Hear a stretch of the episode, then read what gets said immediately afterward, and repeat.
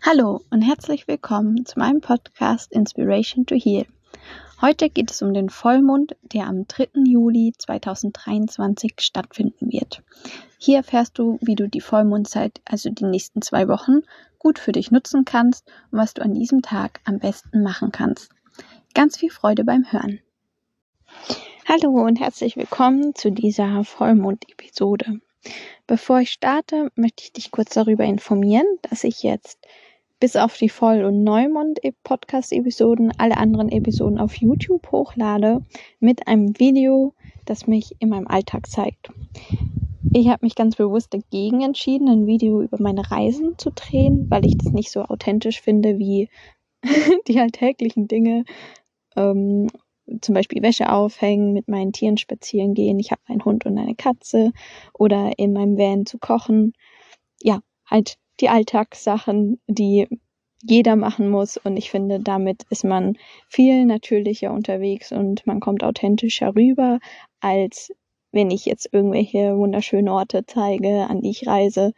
Also ich finde, das macht, das macht auch Spaß, sich das anzugucken, aber in meinem Podcast geht es mehr darum, dass ich die Natur versuche, dir nahe zu bringen mit verschiedenen Heilansätzen oder Inspirationen und da passen solche Videos besser. Und ich lebe einfach sehr naturverbunden und das versuche ich in meinen Videos dir zu zeigen und drüber zu bringen. Also, wenn du Lust hast, mal so ein Video anzuschauen, damit du siehst, wie ich lebe, dann schau gerne auf YouTube vorbei. Den Link habe ich in der folgenden Beschreibung vermerkt. Noch eine weitere Sache. Im Juli und August werde ich nur eine Episode pro Woche hochladen statt zwei, weil das so ein bisschen meine Sommerpause ist und ich das selber sehr viel umherreise und das auch ein bisschen genießen möchte. Und nicht jede Woche mich hinsetzen und so viele Episoden aufzunehmen, weil ich ja auch sehr viel recherchiere für diese Episoden und das auf jeden Fall sehr viel Zeit in Anspruch nimmt. Mir macht es Spaß, aber im Sommer möchte ich einfach im Moment sein und ja, mit meiner Familie sein, mit meinen Freunden und das Wetter genießen. Aber ich denke mal, das ist für ist ja für dich nichts anderes. Du bist im Sommer wahrscheinlich auch viel mehr unterwegs und hörst weniger Podcasts als im Winter. Okay, dann starten wir mal in diese Folge. Der Vollmond im Juli findet dieses Jahr am 3. Juli statt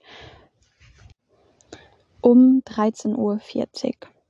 Wer also diesen Vollmond für sich zelebrieren möchte, das ist ein Montag, kann entweder seine Mittagspause von der Arbeit dafür nutzen oder das Ritual einfach vor dem Vollmond oder nach dem Neumond machen, je nachdem, welche Energie man nutzen möchte.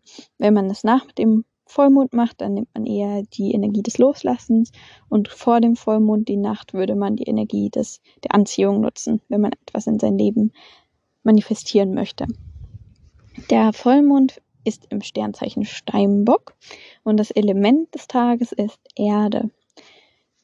Die, der Pflanzenanteil, man kann die Mondphasen und die Sternzeichen immer auch Pflanzen zuordnen, sowie Tieren, man kann mittlerweile alles zuordnen, ähm, ist, der, ist die Wurzel und die betroffenen Körperzonen, die an diesem Tag ähm, mehr anfällig sind für Krankheiten, Kälte oder ja, einfach für das Leben, sind Knie, Knochen und Haut.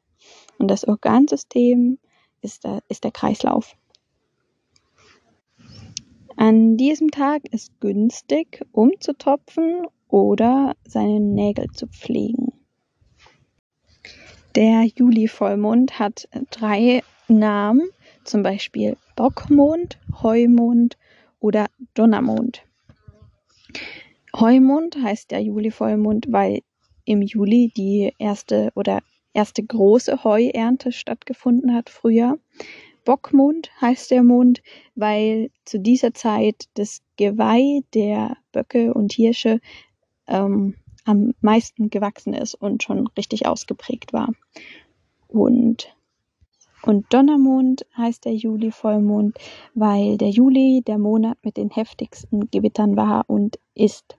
Und diese drei Namen sind von früher, von den Bauern und die haben sich viel mehr nach dem Mond gerichtet als nach wir, als wir heute nach Wettervorhersagen. Das gab es natürlich auch früher nicht. Der Mond war so die Wettervorhersage. Und ja, das Juliwetter hatte eben früher einen wesentlichen Einfluss auf die Menge und Güte der Ernte. Dieser Vollmond steht im Sternzeichen Steinbock. Der Energietyp dieser Vollmondzeit ist unterdrückt und resigniert. Kommt aber auch immer darauf an, ob man sich für diese Energie entscheidet oder ob man aktiv dagegen wirkt. Ich habe fünf Reflexionsfragen für diesen Monat. Und zwar beziehen sich diese Fragen auf die letzten vier Wochen, also auf die vier Wochen bis zum letzten Vollmond im Juni. Und die, diese vier Wochen werden jetzt reflektiert. Die erste Frage. War ich in diesem Monat ehrgeizig bis hin zur Rücksichtslosigkeit? Zweitens. Habe ich zwanghaft gearbeitet, sodass mein Privatleben darunter gelitten hat? Drittens. War ich sachlich und kompromisslos oder letztlich nur zu hart im Umgang mit anderen? Viertens.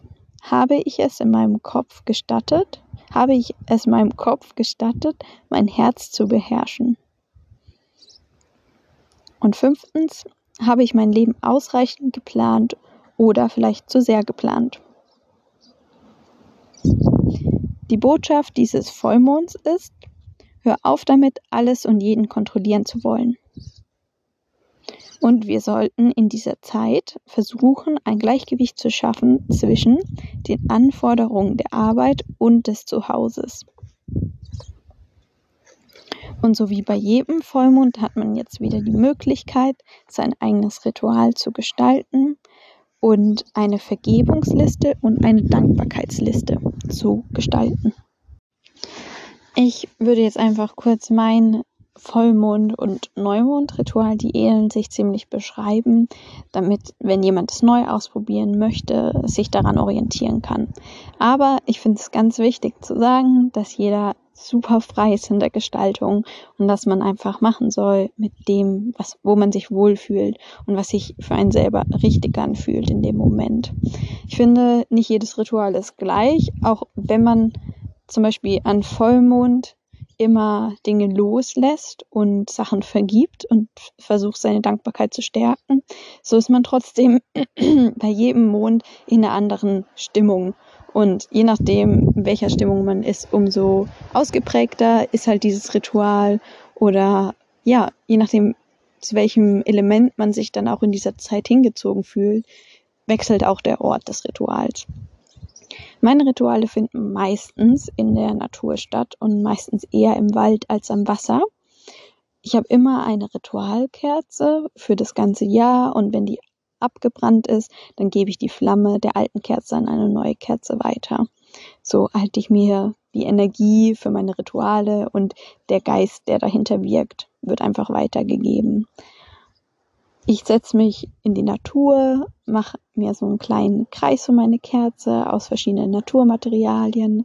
Meistens bin ich auch an dem Tag immer irgendwie kreativ aber das plane ich nicht, das passiert einfach und ich bastel irgendeinen Naturschmuck, der passend zu der Zeit ist, aus den Sachen, die die Natur gerade hergibt und ja, verschiedene Blumen, die zur Zeit blühen oder Gräser, die man ernten kann und dann mache ich oft einfach Grenze für mein Vollmondritual. Ich setze mich hin, zünde meine Kerze an, verbinde mich mit dem Element oder mit allen Elementen, je nachdem, wonach ich mich fühle, rufe die Elemente mit ihren Energien in meinen Ritualkreis. Und ja, jedes Element hat seine eigene Energie. Zum Beispiel Erde kann dir Beständigkeit geben, Vertrauen schenken in die Natur und in deinen eigenen Rhythmus. Das Wasser kann dir helfen, entspannter zu werden und mit dem Fluss des Lebens zu fließen. Feuer kann dir den Weg aufzeigen zu deiner inneren Passion, zu dem, was du in dieser Welt verkörpern, verkörpern möchtest.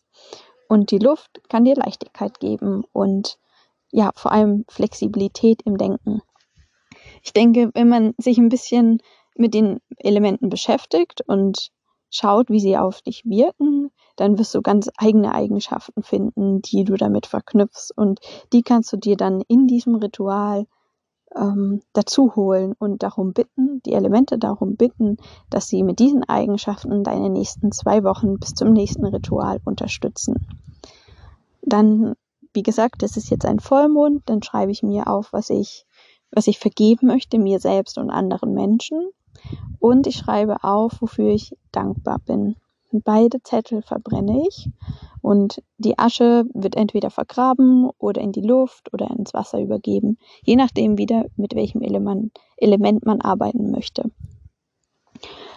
Ähm, es heißt, dass es wichtig ist, nach dem Element, äh, nach dem Ritual, die Elemente aus dem Ritualkreis wieder zu entlassen, also aus diesem Raum, den man geschaffen hat. Das heißt, man bedankt sich und man verabschiedet jedes Element einzeln und man soll die Kerze nicht auspusten, weil dann die ganze Energie und die, das Ganze, was man manifestieren möchte oder was man in sein Leben holen will oder loslassen will, verpufft dann. Das heißt, so habe ich das gelernt, man soll die Kerze ausmachen. Also zum Beispiel ersticken oder mit, ähm, mit feuchten Fingern einfach ausdrücken ich tue mich da echt schwer. Ich habe da immer ein bisschen Angst, deswegen ersticke ich die Kerze meistens. Ähm, ja, genau, so läuft mein Ritual ab. Und du kannst gerne in den Kommentaren dein Ritual beschreiben. Ich würde mich freuen. Ich stelle auch unter jede Podcast-Folge mittlerweile Fragen an euch. Entweder Multiple Choice, dann könnt ihr einfach schnell antworten, oder Fragen, auf die ihr selber eure eigene Antwort kreieren könnt. Ich freue mich über jede Antwort.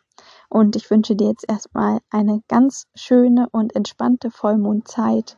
Und wir hören uns in der nächsten Folge. Bis bald.